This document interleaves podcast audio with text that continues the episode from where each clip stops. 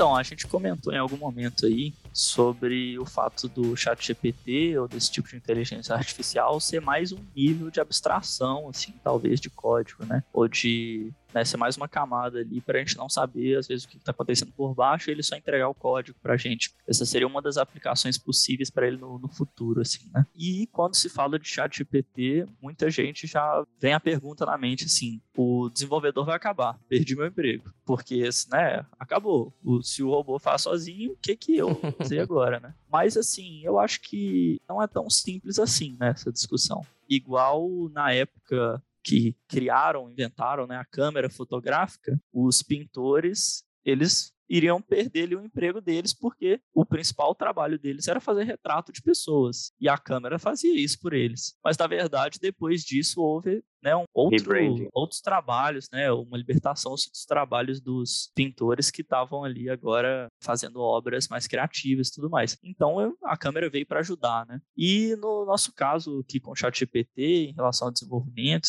eu vejo também muito como uma ferramenta que pode nos ajudar bastante assim no momento de desenvolver, da gente conseguir criar soluções melhores, da gente conseguir abstrair é, algumas dificuldades nossas, igual a gente sempre tem abstrações na, na, computação, bibliotecas, né, frameworks, e seria mais um nível de abstração ali que pode acabar ajudando bastante a gente. Particularmente não acho que o papel do desenvolvedor vai acabar, até porque as primeiras pessoas a terem contato com esse tipo de tecnologia vão ser justamente né, a gente. Uhum. Então, eu queria saber de vocês o que, que vocês acham aí sobre por essa discussão aí, o desenvolvedor vai acabar? Para mim, vai acabar o papel do digitador de código. Aquele cara que só simplesmente digita código, que às vezes vai lá no Stack Overflow, copia um código e vai juntando, vai fazendo aquele eh, código de espaguete, sem saber o que realmente está fazendo. Esse papel realmente vai acabar, por causa que, na verdade, até a pessoa que contratou essa, eh, eh, esse cara vai conseguir fazer esses códigos. Ela própria vai lá pedir, ah, eu queria fazer isso aqui, vai gerar um código lá, provavelmente não vai funcionar, por causa que não é tão simples assim pegar os outputs dela e gerar alguma coisa. Ou pode realmente funcionar, mas mesmo que funcione, não vai ser otimizado por alguma coisa, não está pensando ali em arquitetura, não está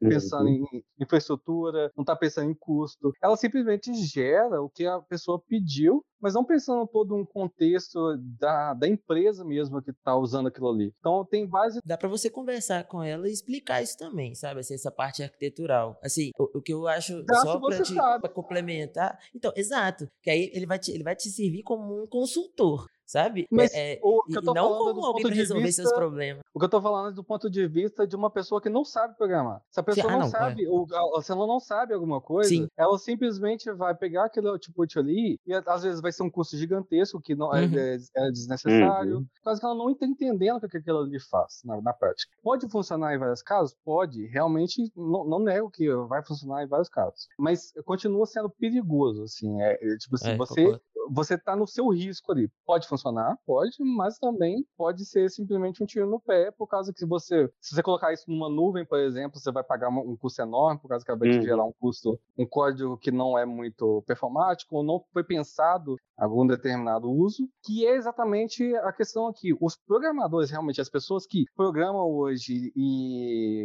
sabem o que estão fazendo, tipo assim, ah, eu tenho que fazer isso, eu só tenho que passar pelo obstáculo que é digitar código. isso não é a, isso não é o trabalho principal. Digitar o código é, é simplesmente o final do, das coisas ali. Você já entendeu o que, é que você tem que fazer, você já planejou o que, você tem que fazer, é, você já discutiu como é uma arquitetura, o que, que você tem que pegar para o cliente. Pensou como... numa lógica, escolheu uma ferramenta. Exato. Então, todos esses passos, que é o, realmente o trabalho do programador, ele não vai morrer. Por causa que o ChatGPT não consegue te dar isso. Ele não decide isso para você. Inclusive, foi feito para não decidir, como a gente estava falando da questão de outras coisas aqui, como falar que é uma pessoa bonita. Ele foi feito para não decidir. Ele foi feito para dar uma resposta se você já sabe o caminho da pergunta, você já sabe o que perguntar. E saber o que perguntar é literalmente a descrição do nosso trabalho. A gente, a gente tem que saber fazer as perguntas para no final a gente conseguir codar. Eu acho que tem muita, muito sensacionalismo, né? Assim, porque tem muita gente que é para ter uns clickbait, tipo, o programador vai acabar agora com o chat GPT. Não, tipo, não é isso. Eu, eu, por isso que eu concordo com o que você está falando, assim. E eu acho que a gente pode usar o chat GPT como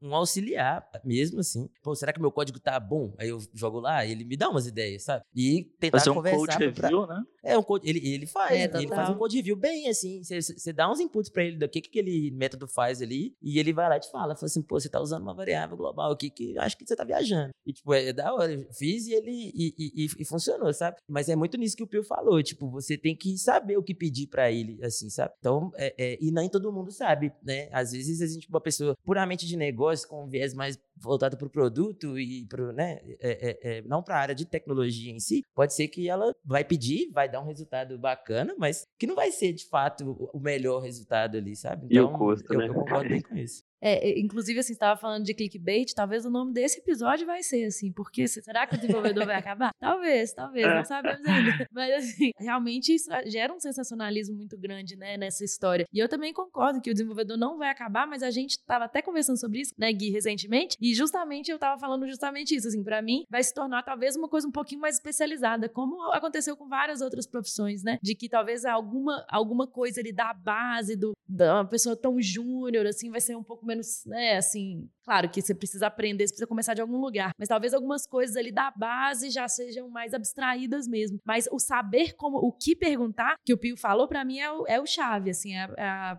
é o ponto-chave da questão, que realmente precisamos de pessoas que são mais especialistas, que são mais entendedoras até para conseguir saber o que perguntar e saber obter respostas úteis, né, desse algoritmo, né? Então, eu acho que realmente a nossa profissão não vai acabar. Isso, inclusive, afeta a questão da, da inicial que a gente estava perguntando sobre trabalho de faculdade e tudo mais, que quem realmente chitar com o chat GPT, na verdade, está se tirando do mercado de trabalho. Justamente. Ela não vai estar entendendo o como é aquelas coisas ali funcionam e não vai conseguir realmente fazer as perguntas boas lá na frente quando chegar no mercado de trabalho. Por causa Justamente. que aprender o que, que como as coisas funcionam é que na verdade que vai te levar a salários melhores, cargos melhores, inclusive fazendo outras AIs que é, é, evolutivas, porque você precisa entender como o computador funciona. Por causa que para fazer esse chat GPT, você pode ter certeza que a questão de baixo lá de como funciona o computador até a, a como fazer esse programa de, de escrever fazer a AI mesmo, é tudo utilizado. A pessoa tem que saber literalmente como é que funciona o cache de um computador, ele conseguir programar aquilo, a, a, aquilo ali de uma forma eficiente, por causa que o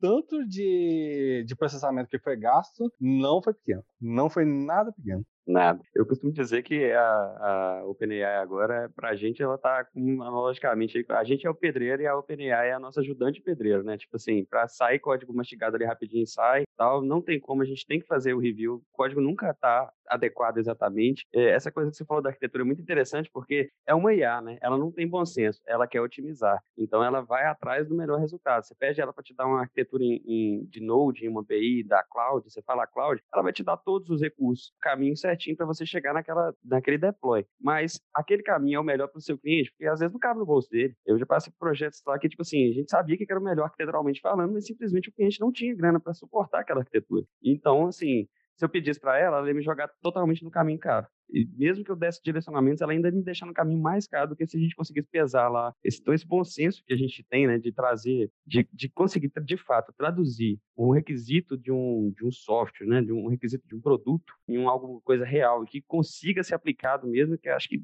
não tem IA que vai superar. Agora, escrever como, como iterar um array e fazer um sorte, isso aí a gente já ficou para trás, a gente já não, já, já não tá nem competindo mais já deixou essa corrida. Esse negócio que você falou, né, do, da produtividade, acho que é um negócio bem importante também, que a gente agora está experienciando um mercado um pouco diferente do que há alguns, dizer até meses atrás. Nosso mercado agora de TI, né, ele está muito mais estável, né, a gente não está vendo assim, né, estamos vendo vários layoffs aí em várias empresas, então acho que é legal a gente falar que, que realmente, acho que o nosso mercado vai ser mais pressionado por produtividade, né, a gente vai ser pressionado para ser melhores programadores, né, e cada vez mais ser, ser mais produtivos. E uma, uma ferramenta como essa pode auxiliar muitos times, né, a serem mais produtivos, a realmente parar de gastar tempo com coisas que, bom, o chat APD pode fazer, né, mais claro com a expertise de validade, fazer um code review e de entender a arquitetura, né, de colocar no contexto, mas pode ser uma ferramenta bem interessante aí para nos ajudar em relação à produtividade, né, já que realmente o mercado mudou um pouco, né, dos últimos, né,